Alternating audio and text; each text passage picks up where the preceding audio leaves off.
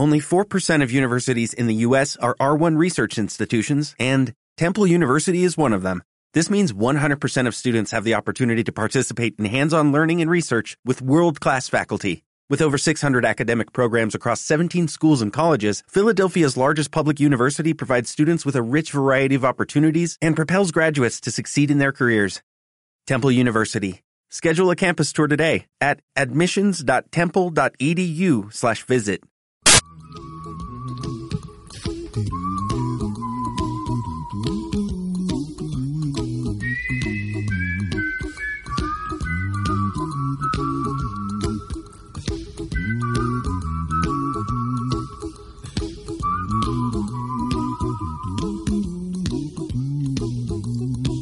Here's a little song I wrote. You might want to sing it note for note. Don't worry. Be happy. In every life we have some trouble. But when you worry, you make it double. Don't worry. Be happy. Don't worry. Be happy now. Worry. Be happy. Don't worry, be happy.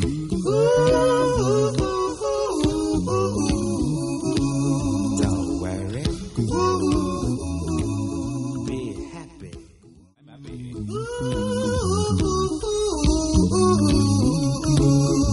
Don't worry.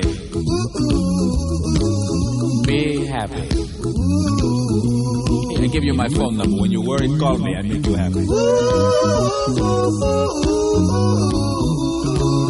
Don't worry. Be happy.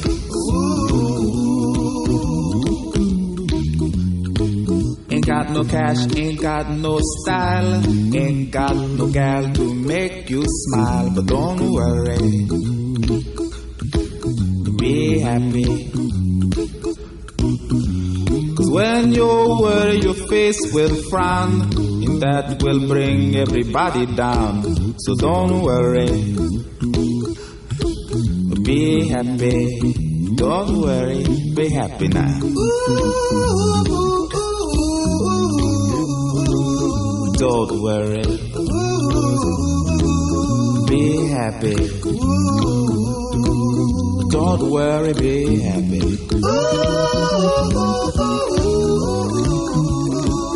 Don't worry. Be happy. Don't worry, be happy. Don't worry. Don't worry. Don't do it. Be happy. Put a smile on your face. Don't bring everybody down like this. Don't worry. It will soon pass, whatever it is. Don't worry, be happy.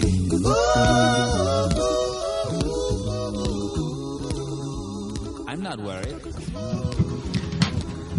Paqui, ¿de qué vas a hablar? Buenos días. Pues os voy a hablar de los picos de Europa y en cocina de la porra antequerana. Anda, qué bien. Dulce. ¿Es dulce o salado? Es salado. Ah, es salado. ¿Y tú, Martín? Eh, voy a hablar sobre Chayán. Ah. Y sí, las navidades. Bueno, y tenemos a Ana que nos va a hablar en el debate sobre la- el estigma, ¿no, Ana? Sí. Contra el estigma. Yo voy a hablar, soy Juana y voy a hablar de en cultura sobre una exposición que hay en el en Mafre de- que se titula Redescubriendo el Mediterráneo y, Pa- y Mario en los mandos. Hola, buenos días. Adelante con el programa. Listen, baby, ain't no mountain high, ain't no valley low, ain't no river wide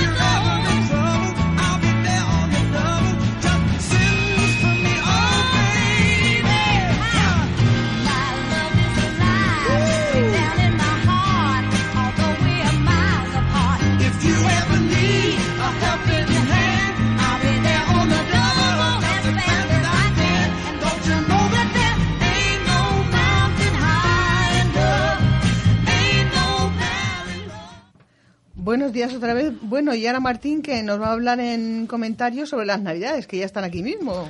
Sí, hola, buenos días queridos oyentes. Bueno, voy a hablar sobre la- las Navidades. ¿Os hace más felices o tristes?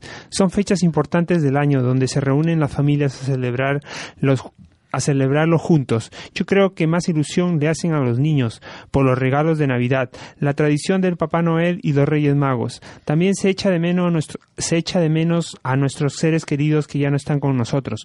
Comemos el tradicional pavo, en mi caso comemos pavita y el panetón, que me gusta mucho, los turrones, en fin, comemos demasiado. En esas fechas como Navidad y el Año Nuevo, nos comemos las uvas como es, como es tradición y pedimos un deseo por cada uva que son doce. Se suele ir a bailar, a celebrar el Año Nuevo. ¿Qué opináis de estas fiestas navideñas, eh, compañeros que se acercan? Ah, pues que como todas las fiestas hay que celebrarlas, yo creo. Sí, de alguna manera pone los adornos de Navidad. ¿Os hace mucha ilusión? Bueno, sí, en cierta medida sí, poner Bueno. los, ar- los, mm, o sea, los adornos y... Yo creo que estas fiestas son más bien para los niños, porque para la gente mayor Ah, sobre, no, no, sobre no. todo si te No. falta algún familiar, pues son no, tristes. Paquita, no, un inciso. A mí me faltan seres queridos, les recuerdo y me encantan las navidades. Porque, aunque faltan seres queridos, los demás seguimos viviendo. Y nos juntamos, charlamos, comes mazapán, te que regalan cosas. Yo me junto con mi familia, pero mi padre falleció por estas fechas y son fechas tristes. Mi madre Nos falleció tal que un 25 Navidad. Nos seguimos juntando, lo seguimos celebrando, pero la pena la tienes. Eso nadie te la Pero bueno, los que estamos viviendo, nos tenemos que juntar Hombre, y claro, pasarlo bien. Claro que nos juntamos y lo pasamos, pero el recuerdo lo tienes, eso no lo puedes olvidar. Ya, pero a mí me Hay encanta que- hay- porque me, me regalan cosas, que tomas un mazapán, que tomas un turrón. Yo creo Bueno, que y te reúnes con la familia, lo que tú has dicho Los antes, Tony, claro. Mm. Sí. Y es una tradición y todos los eh, en todos los sitios, todos los países y tal tienen sus tradiciones y hay que vivir creyendo en algo, no hay que vivir de la nada y tal y como tal, si es una fiesta, pues hay que celebrarlo, como he dicho antes. Bueno, adelante con el programa. Tonight, I'm gonna have myself a real good time. I feel alive.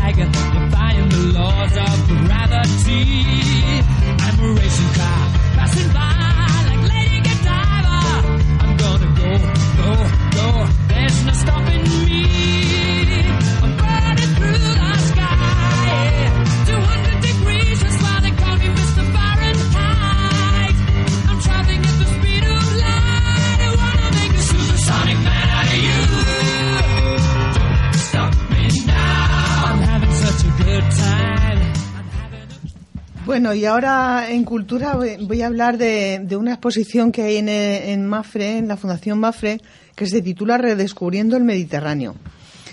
Es una exposición que han reunido mm, de 138 cuadros y algunas esculturas, traídos de diferentes museos y coleccionistas particulares en una ocasión, es una ocasión que no se volverá a repetir. Sus obras de arte de últimos del siglo XIX y principios del XX. Pintores como Renoir, Carlo Carrón, Monet, Matisse, Joaquín Sorolla, Pablo Picasso, Salvador Dalí, Vincent Van Gogh y otros más.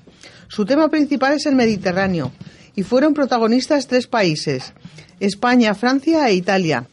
Los impresionistas acudieron a sus litorales buscando su luz, lo cotidiano, lo cambiante y lo efímero de forma que retrataban el momento con trazo ágil, dibujando poco a poco un nuevo lenguaje que reaccionaba a las reglas del academicismo entonces vigente. Era el impresionismo, con este objetivo de reproducir la realidad que existe ante los ojos. Los pintores buscaron el sosiego y el equilibrio entre lo antiguo y lo moderno, entre la ciudad y la naturaleza. Encontraron en el arte la cultura de- y la cultura un momento de celebración, de felicidad y alegría. que proyectaron en todas sus obras. Utilizaban colores puros y brillantes mediante una técnica que no se había empleado antes, con matices y contrastes persiguiendo la transparencia.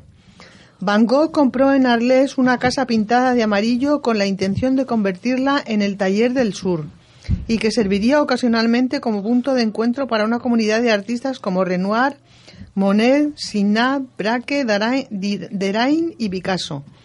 El cambio no fue solo en el ámbito estético, se pusieron de moda los baños de sol beneficiosos para la salud tanto del cuerpo como del alma. Yo fui a verla con mis amigas y lo que me transmitieron sus cuadros fue mucha alegría, pues utilizaban tonos verdes brillantes para pintar jardines, tonos morados para pintar montañas y la figura de la mujer que aparece en bastantes cuadros. Se notaba mucho equilibrio y armonía dentro de los cuadros. Están, están el- y también están los cuadros de Sorolla, que es para mí el pintor, mi pintor favorito, que pinta el juego en el mar de los niños, eh, de- con los niños y parece que las olas fueran diamantes. No sé explicarlo mejor. Disfruté muchísimo, muchísimo. Bueno, y la sala de exposición está en el Paseo Recoletos, número 23, hasta el 13 de enero de mil no- 2012. El horario es del, lunes, que es los lunes, que es gratuito todo el día, de 2 de la tarde a 8 de la tarde. Y de martes a sábados, desde las 10 de la mañana a las 8 de la tarde. Domingos y festivos, de 11 de la mañana a 7 de la tarde. La entrada cuesta 3 euros. Adelante con el programa. 嗯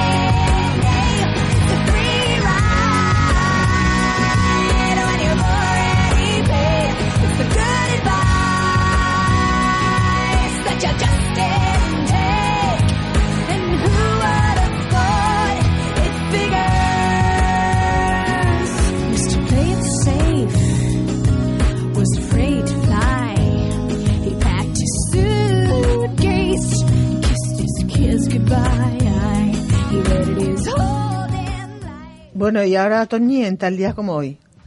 Hola, buenos días. Tal día como hoy, el 19 de noviembre, Día Mundial para la Prevención del Abuso contra Niños, Niñas y Adolescentes. Los abusos y la explotación a estos son un problema, son un problema alarmante que no distingue país, raza, cultura o condición social. Por tal motivo se ha hecho cada vez más indispensable pronunciarse frente a este tema y tomar las medidas que sean necesarias. A nivel familiar, local, nacional o internacional. Desde el año 2000 se ha designado el 19 de noviembre como el Día Mundial para la Prevención del Abuso contra los Niños. Se definen cuatro modalidades básicas de maltrato. Físico. Nos referimos a cualquier acto no accidental que provoque lesiones físicas al niño. Negligencia. No atender las necesidades del niño, como su salud, higiene o alimentación. Emocional.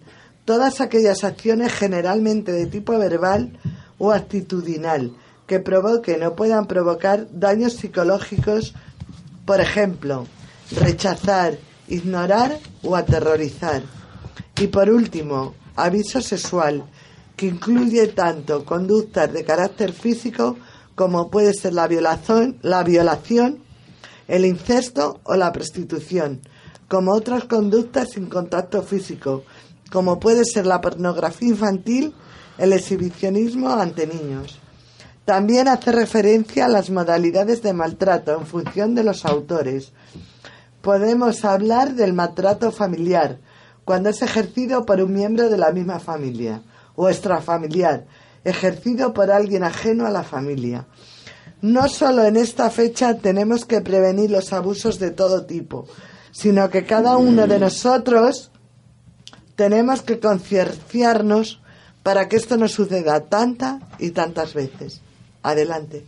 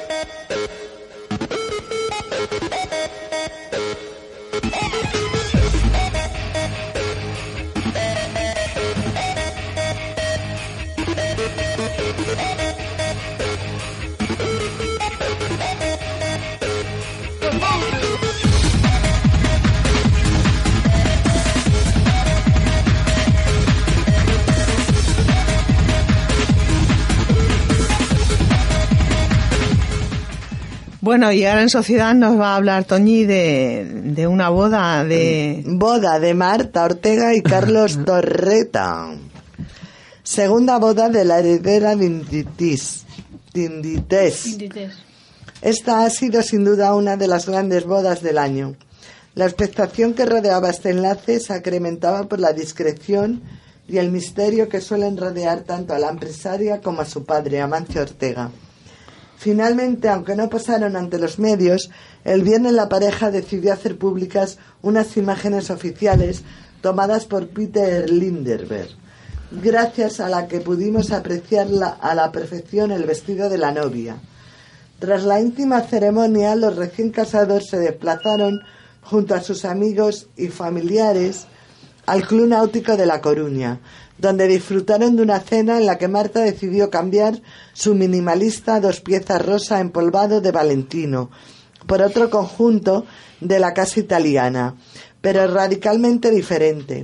En este segundo look, compuesto por smoking y camisa, con transparencias, el negro era el absoluto protagonista, algo que sorprendió, puesto que no es una tonalidad que suelen escoger las mujeres en su gran día.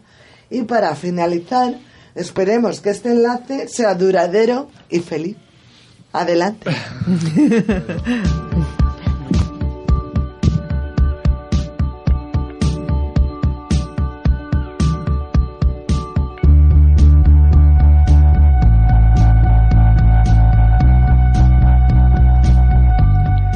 Bueno, y ahora hacemos una breve pausa de cinco minutos.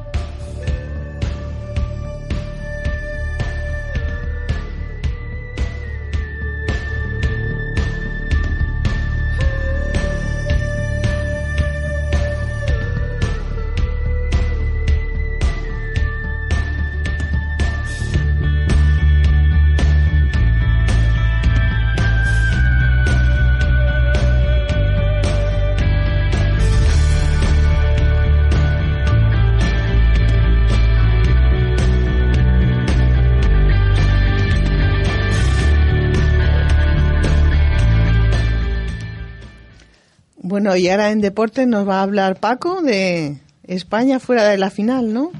Pues sí, es el resultado de- del partido de fútbol jugado la semana pasada, en el que Inglaterra venció a Croacia por dos goles a uno y se metió en la final a cuatro de la Liga de las Naciones, mandando a Croacia, que actualmente es el subcampeón mundial, a la División B y dejando a España fuera de la final de este torneo, eh, puesto que a España solo le valía el empate entre las selecciones antes citadas.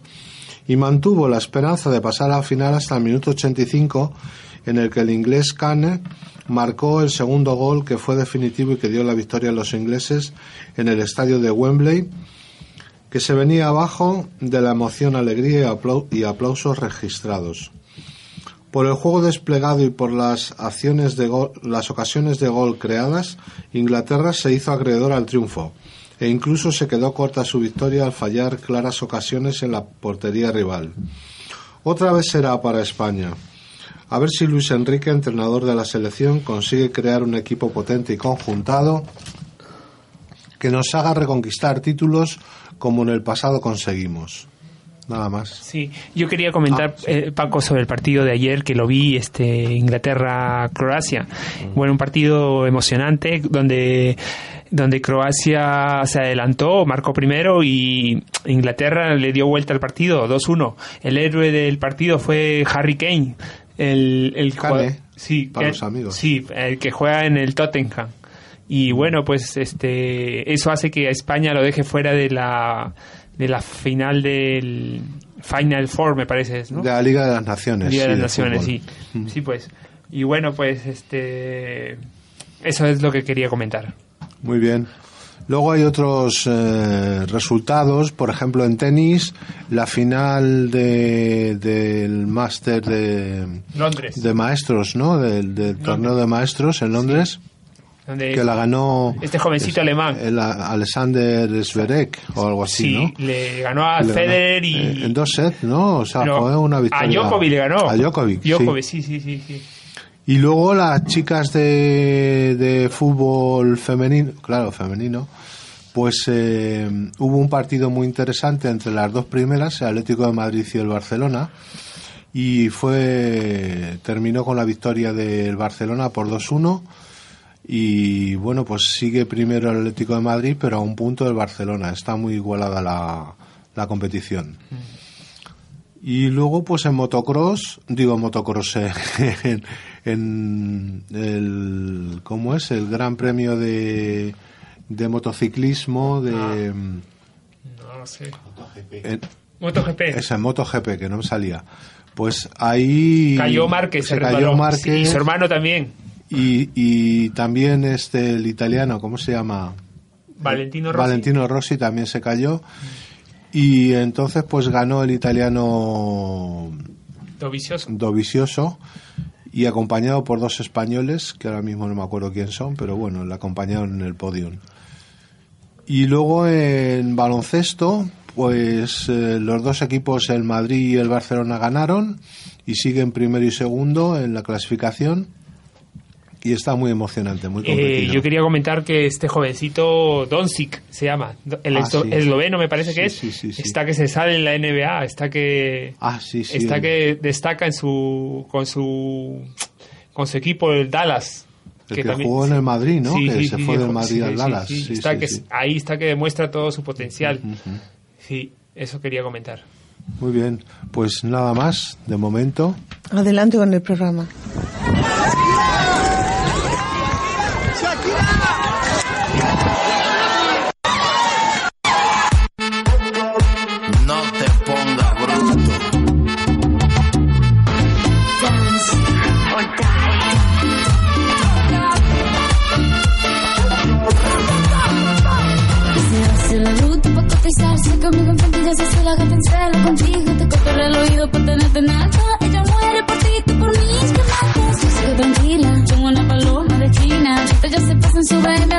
Yo de aquí no me voy. Sé que está para mí, ninguna va a poder quitarme lo de tirón.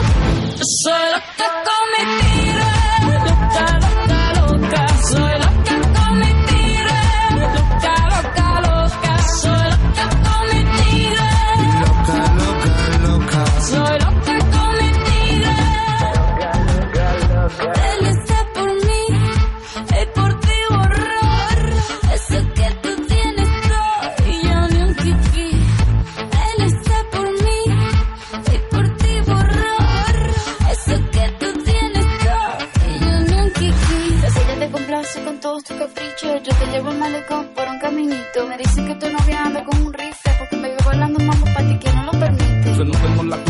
tú te enamores mientras él te compra flores. Yo compro con... Bueno, y ahora en música comentada nos va a hablar Martín de Chayanne, ¿no? Sí, Chayanne. Bueno, voy a hablar sobre Chayanne. Elmer Figueroa Arce nació en San Lorenzo el día 28 de junio de 1968, 1968. Conocido como Chayanne, es un cantante, bailarín y actor puertorriqueño. Ha vendido más de 30 millones de álbumes en todo el mundo, lo que lo que lo convierte en uno de los artistas latinos con mayor ventas, mayores ventas. Entre sus sencillos más exitosos se encuentran Fiesta en América, Tu pirata soy yo, Tiempo de vals, Completamente enamorados, Provócame, Sálvame, perdón, Salomé, Yo te amo y tú te vas, Torero, Me enamoré de ti, Humanos a Marte y a- Atado a tu amor. Eh, quiero decir que el que que Chayanne es uno de mis cantantes favoritos. Me gusta mucho su música, pop latino, pop rock y baladas románticas. Chayanne ha cantado con Mar Anthony, Ricky Martin, Franco De Vita, Carlos Rivera y Juan Luis Guerra. Os dejo con la canción Madre Tierra.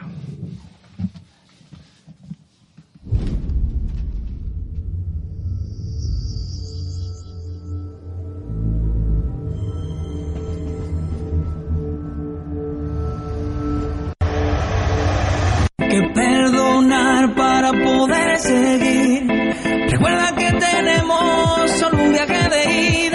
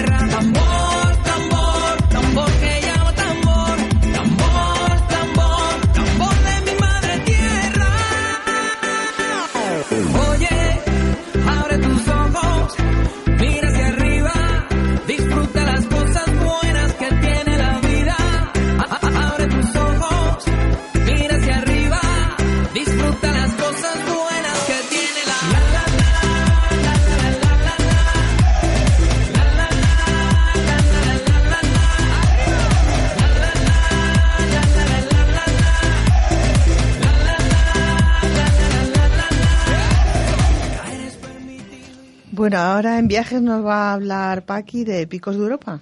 Hola, perdón. Los Picos de Europa celebra su centenario. Hace 100 años ya que este privilegiado entorno natural se convertía en el primer parque nacional de España. Abrígate y ve a felicitarlo. El 22 de julio de 1918, el rey Alfonso XIII hacía historia al firmar la declaración del Parque Nacional de la Montaña de Covadonga, el primer espacio natural protegido del país, que iría creciendo hasta convertirse en el Parque Nacional de los Picos de Europa hoy ya considerado reserva de la biosfera. Estos tres increíbles macizos montañosos pertenecientes a la cordillera cantábrica y rodeado por valles y bosques. Se extiende por parte del Principado de Asturias, Cantabria y León. La celebración de este centenario es la excusa perfecta para conocer este excepcional enclave. Cálzate las botas y planifica tu visita en, en www.parquenacional.es, teniendo en cuenta los días disponibles y la climatología porque parte del, parque es, alta montaña, aunque cualquiera de esos rincones merece la pena. Hay varios lugares emblemáticos que no puedes obviar. Una de las mejores panorámicas las tienes desde Fuente de Cantabria, hasta donde subirás en teleférico. Y vistas inolvidables disfrutarás y hacer la ruta de Cares, que empieza en el municipio leonés de Posada del Valdeón. También a pie llegarás al pueblo de Bulmes, don- desde donde admirar el pico Uriello, conocido como el Naranja de Bulnes. ¿Cómo llegar? Son varios los accesos al parque, ya sea desde Asturias, Santander o León. Busca dónde está el centro de visitantes que más te conviene en la web parquenacionalpicosdeuropa.es. ¿Dónde dormir? La oferta de alojamiento es muy amplia, desde refugios de montaña para los más aventureros o lujosas casas rurales en las que no te falta de nada. ¿Dónde comer? Prepárate para chuparte los dedos en alguna de las sidrerías del pueblo asturiano en arena de cabrales. Entra en calor con unas fabres y remata con un queso artesanal. Y por último, no te pierdas uno de los habitantes más ilustres de los picos de Europa, el oso pardo, que comparte hábitats con lobos ibéricos, rebecos, ciervos rojos o aves tan especiales como el urogallo o el águila real. Esta información es de la revista que me dices. Esto es todo.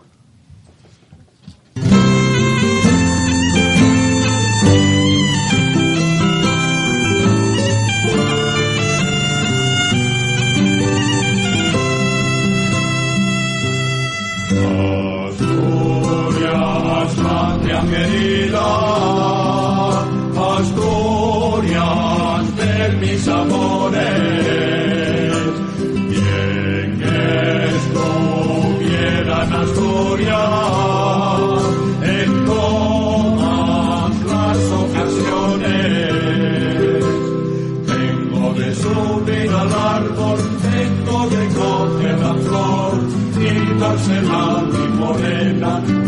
la ponga en el balcón, que la ponga en el balcón, que la deje de poner.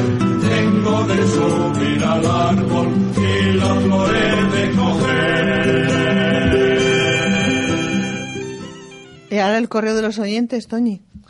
Hola, nos podéis escuchar en www.abretecamino.com. Visita nuestra web para escribirnos en abretecamino.yahoo.es. Todos los lunes de 10 a 11 horas en Villaverde.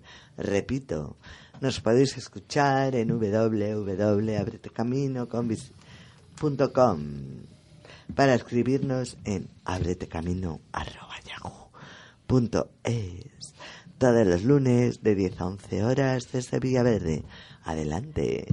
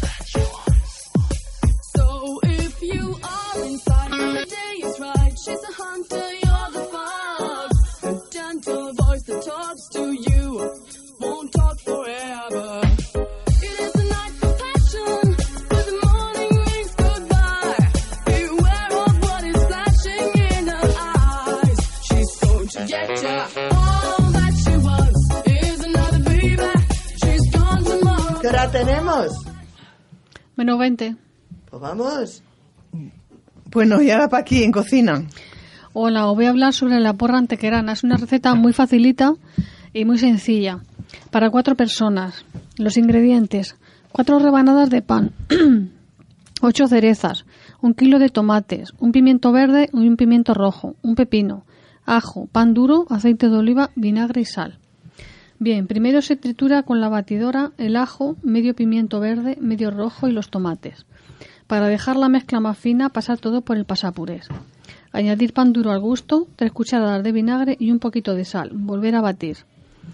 Para emulsionar bien la mezcla, mover con la batidora al tiempo que se va añadiendo el aceite de oliva despacito, al hilo. Después meter en la nevera para que se enfríe bien y reservar hasta el momento de consumir. Deshuesar, deshuesar y cortar por la mitad las cerezas. Cortar los medios pimientos en tiras y el pepino en bastones.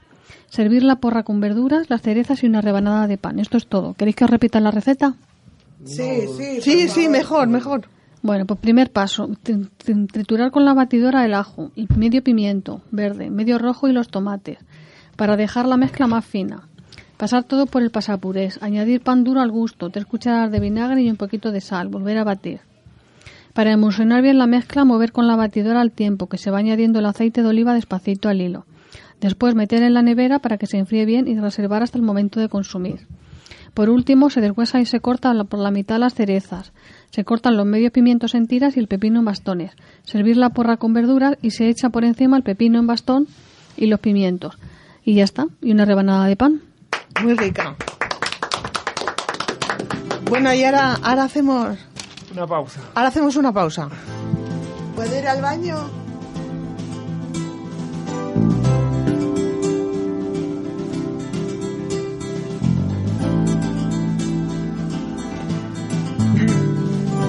Algo en especial va a suceder, que están los poros de mi piel, grita mi nombre.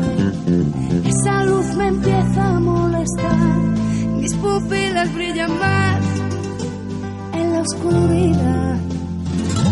Una extraña fuerza viene en mí, ya no sé distinguir la diferencia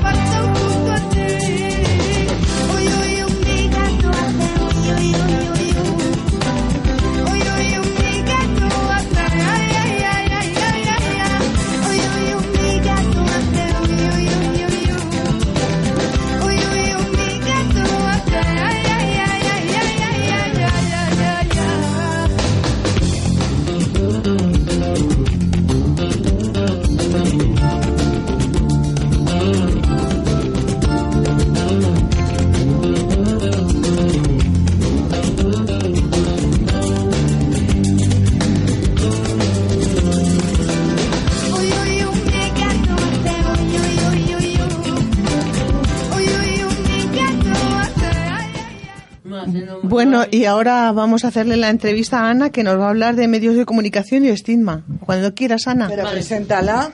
Sí, la he Ana. presentado. Ana, Ana, bueno, es del centro, Del CRPS, viene del CRPS. Cármenes. Sí. Pues a presentarla. Pues eh, sí, es verdad, sí.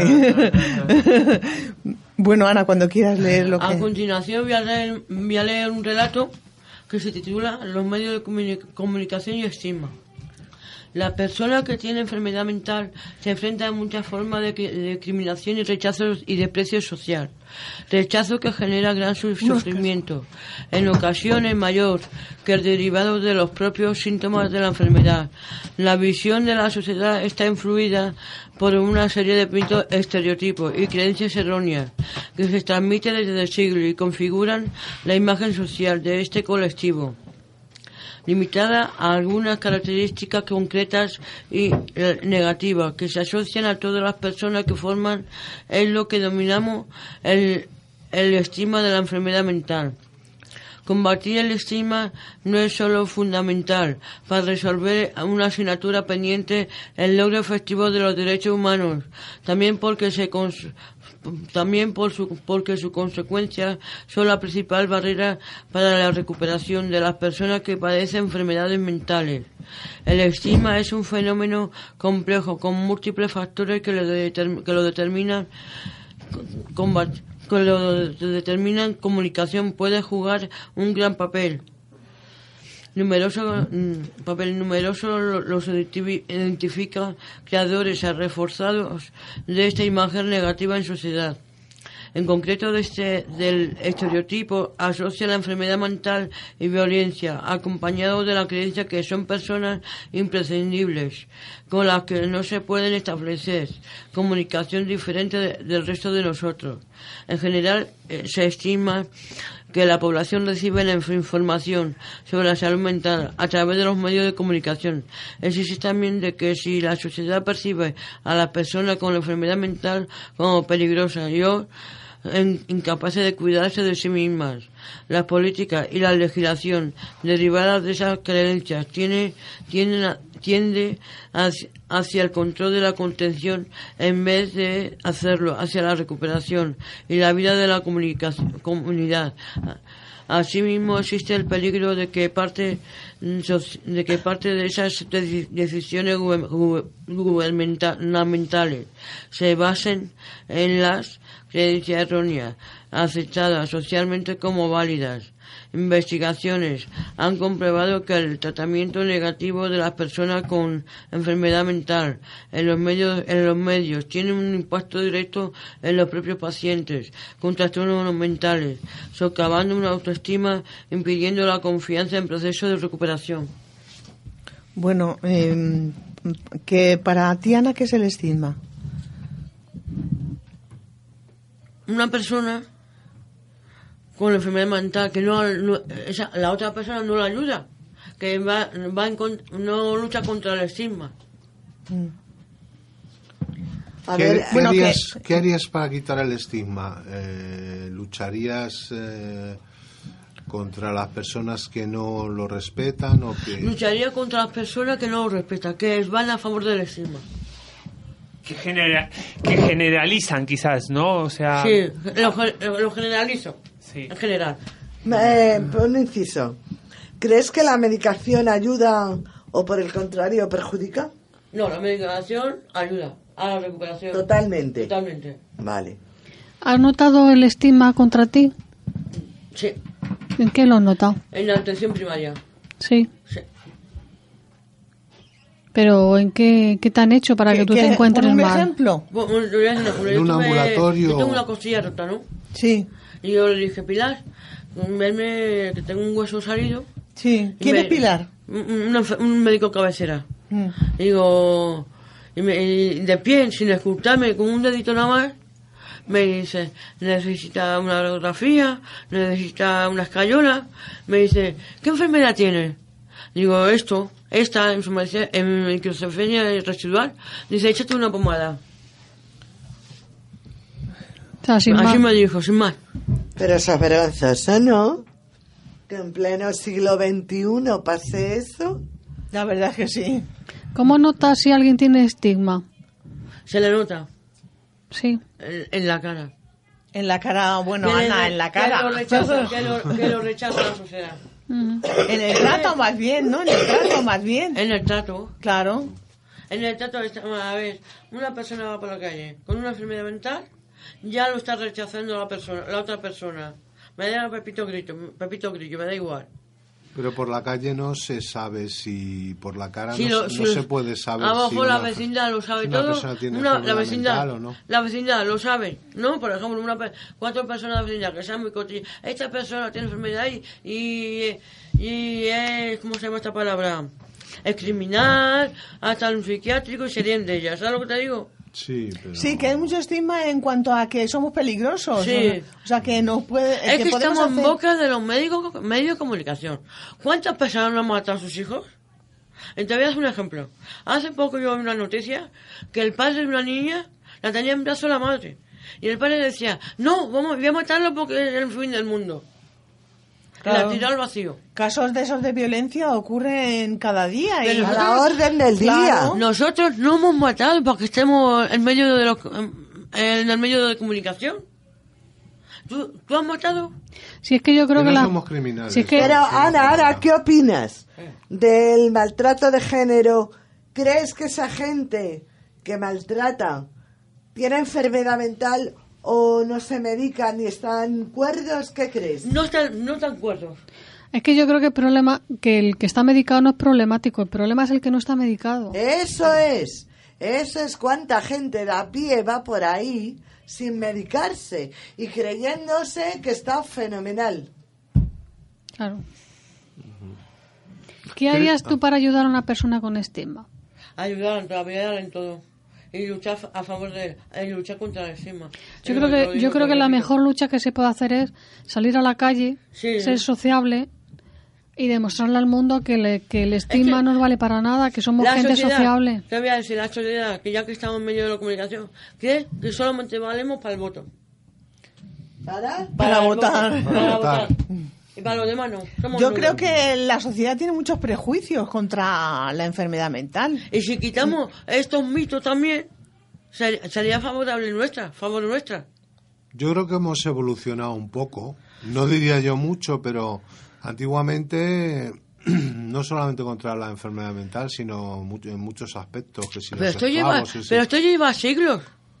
Desde sí, pero que del pero día que, que se abrió el vamos- que manicomio. vamos mejorando, que a lo mejor hay que que aumentar eh, la ayuda para la lucha contra el estigma y todo eso y fomentar Sí. más lucha en los medios de comunicación, en la calle, concienciación.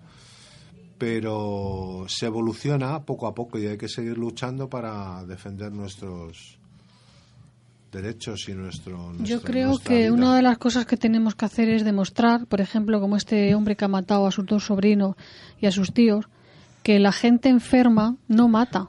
Muchas veces mata al que no está enfermo, porque ha demostrado, Sí.